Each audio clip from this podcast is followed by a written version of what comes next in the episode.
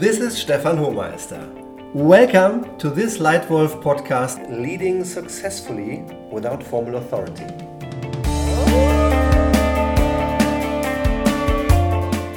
This Lightwolf podcast is all about helping you turn yourself into exactly the kind of leader you can be and want to be. And today's version, today's edition, is all about a topic that's important, more and more important for this global world leading successfully without formal authority. In today's global corporate world, leading self and others to success is a challenging and very rapidly changing responsibility. On one side, there are significant global changes and speed is ever increasing. Unlike 10 years ago, most information is accessible to everyone, everywhere, at any time. As a consequence, the number of options to decide is going up, and competition is getting tougher and faster. In addition to these global changes, there is a number of organizational challenges within big corporates like Bossard. Matrix organizations often lead to unaligned or even contradicting targets. Decision making rules are often less clear than in former hierarchical organizations. As a leader in today's global world, you benefit from diversity, yet you also have to deal with intercultural differences and individual differences. Formal profit responsibility is often based in local countries, with global functional leaders having limited formal power to decide. All of these changes require you as a leader to lead differently. And they all pose the following question How to lead successfully without formal authority? And in this context, it's my huge pleasure today to introduce you to Tibin Ong, Executive Vice President of Sales and Marketing at Bossard Group. Bossard is a top global leader in fastening technologies with steady growth for more than 185 years. And Tibin is the global leader of all its customer facing functions. Welcome, Tibin. Hi, Stefan, thank you. So, here's my first question to you, Tibin. How many different nationalities actually work at Bossard around the world?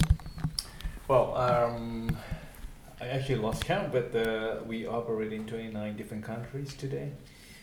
Um, so it's quite uh, it's quite a very diverse uh, cultural uh, that we have within Bossard. Um, it's interesting that uh, you brought up this uh, question because come to think about that, so um, we have not done thinking so much about who is actually Swiss or who is actually American, so who is actually Chinese. So yeah, you're right. So amazing. Over the years, we have grown and expanded our network in uh, 29 countries today. Yeah. Great, a global organization, 29 different countries.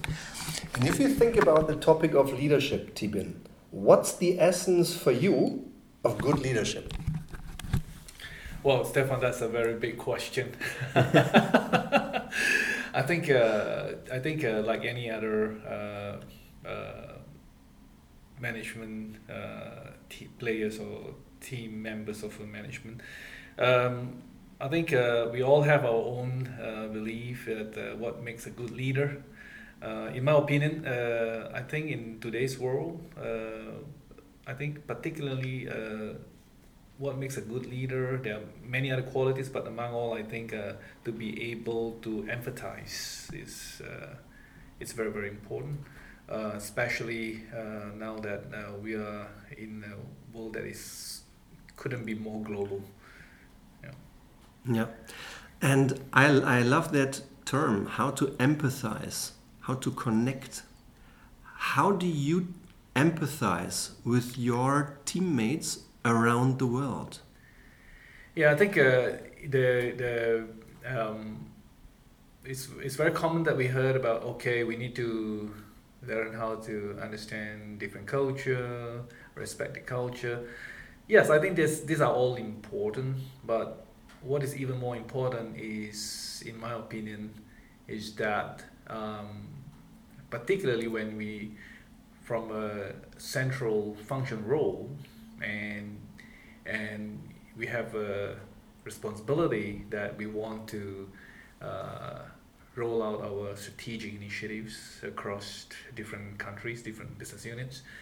Um, it's important that uh, first of all uh, to understand what are the key challenges, what are the key concerns and priorities of each business unit, and this is often been forgotten or overlooked by uh, a lot of people in the corporate functions. You know the the expression and yeah yeah we are from corporate so so you know yes I do.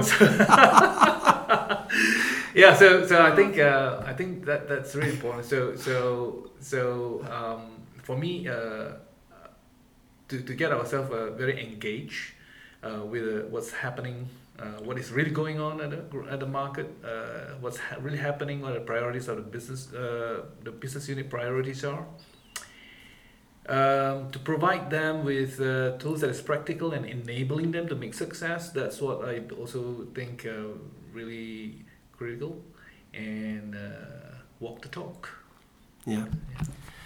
These are really excellent thoughts, Stephen. Thank you. Um, and as we both laughed about corporate, you just reminded me of, of two syndromes I found in the world. And I was working like you in corporate roles, and I also worked in local roles in locals, I often found the syndrome which is called not invented here. Exactly. you know that as well? Yes. and in corporates, I found myself guilty of the one size fits all syndrome, right? So you already laid out a few challenges in your global role, and you're leading sales and marketing for a highly successful, long lasting, healthily growing global business.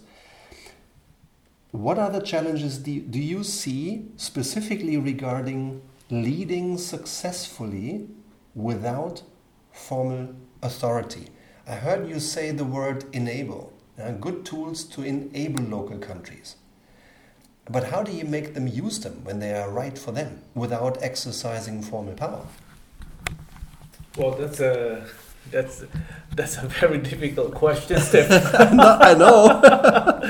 um, yeah, I think um, um, what is uh, in my experience so far, um, what really works is that um, that uh, to be able to really understand uh, what are the challenges faced by every business unit. If, if we generalize that uh, every business unit they are all the same and uh, and uh, came up with a solution that is uh, you know, with a, like what you said, you know, one size fit all.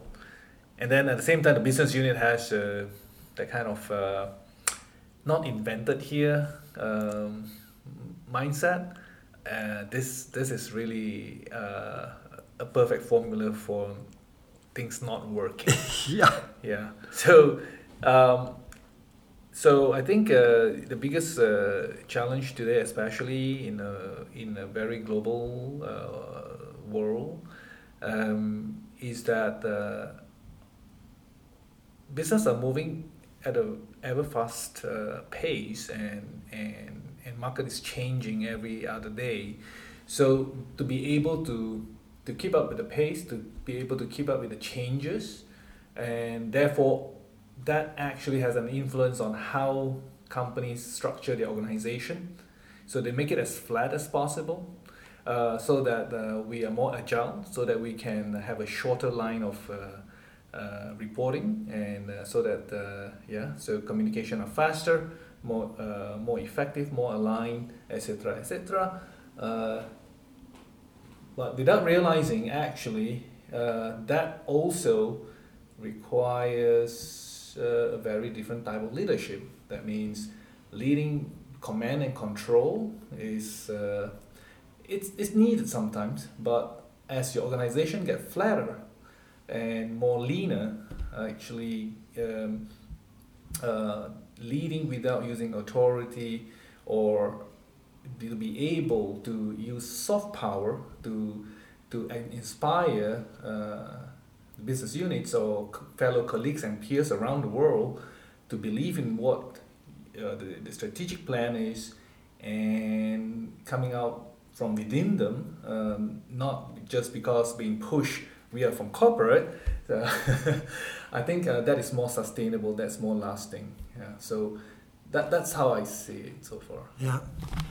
Great, Tibin. Thank you very much. And I, I completely agree with your power from within. Mm, I have two final questions. The first one is probably simple for you to answer. Why do you think this power from within is bigger than an obligation to follow a duty? Um,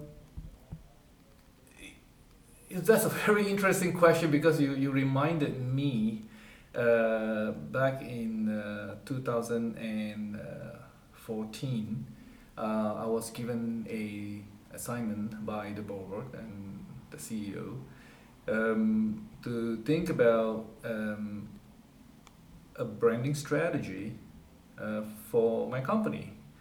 And at that time, so we, like anyone else, we jump in and uh, we start to come up with a nice uh, marketing materials, uh, you know, all the nice uh, collaterals.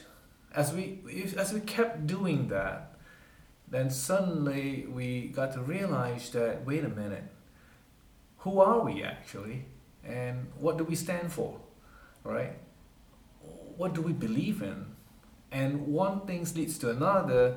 The more we work on that project, it, it, it really came across to me that, hey, let's stop everything back to uh, where we start and, uh, and we need to answer the question who are we? What do we stand for?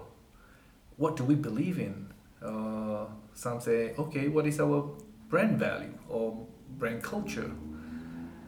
So, so as I brainstorm with the project team and uh, we work closely, and then the, the more we work about it, and so one of the day where I presented the whole ideas to the member of the board, so and we have the guts to tell the board that actually branding or uh, is not a marketing job. It actually begins at the uh, the room uh, with the board members, right from the top.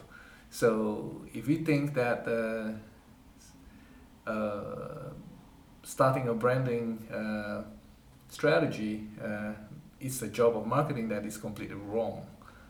And Stefan, this is why it um, makes me very, very convinced that uh, inspiring others, uh, leading uh, with the power from within, uh, it's so important.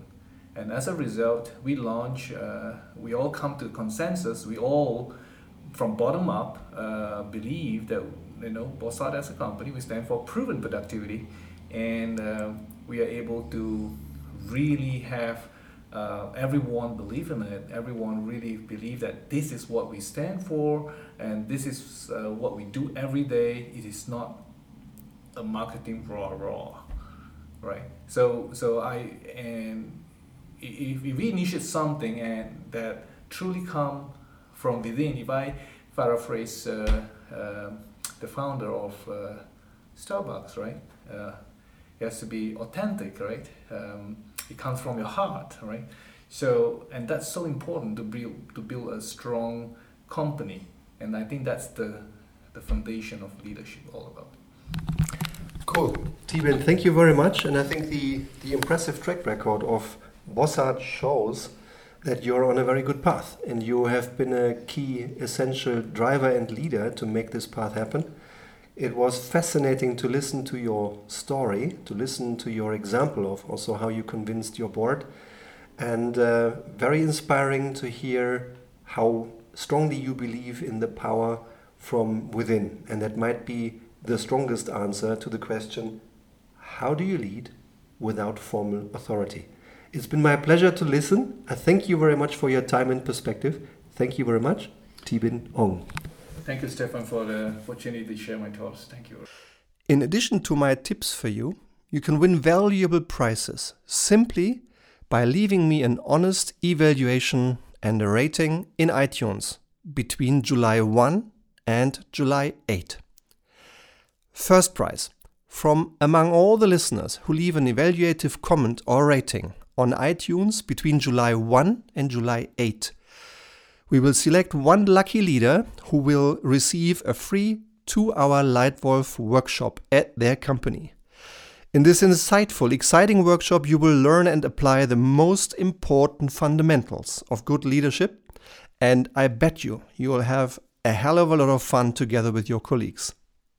Second prize all other listeners who leave an evaluative comment or rating on iTunes between July 1 and 8 will receive a personal one hour consultation with me free of charge. We will try to find the best solution to your most difficult current leadership challenge. Do you want to improve your own leadership performance? Do you want to lead your boss more effectively? Do you want to lead your team in a better way? Or would you like your team to take more responsibility for results than they do right now? For all those questions, I have a lot of experience to share I made many things right. I made a couple of major mistakes. I'll share all of them that are relevant to you. And I will give you my best solutions. If you leave a rating or an evaluative comment on iTunes. The New Style Lightwolf podcast. Even more value for you. Based on 30 years of practical management and leadership experience and the latest leadership trends give me your feedback on iTunes, please. Tell me what you liked. Is there something you felt was missing? Which areas of leadership would you like to learn more about? Maybe your wish theme, your desired theme, is one of the themes for one of the next Lightwolf podcasts. Many thanks in advance for your comments or ratings on iTunes. I hope to be speaking to you very soon. Thank you for your attention. Your Leitwolf Stefan.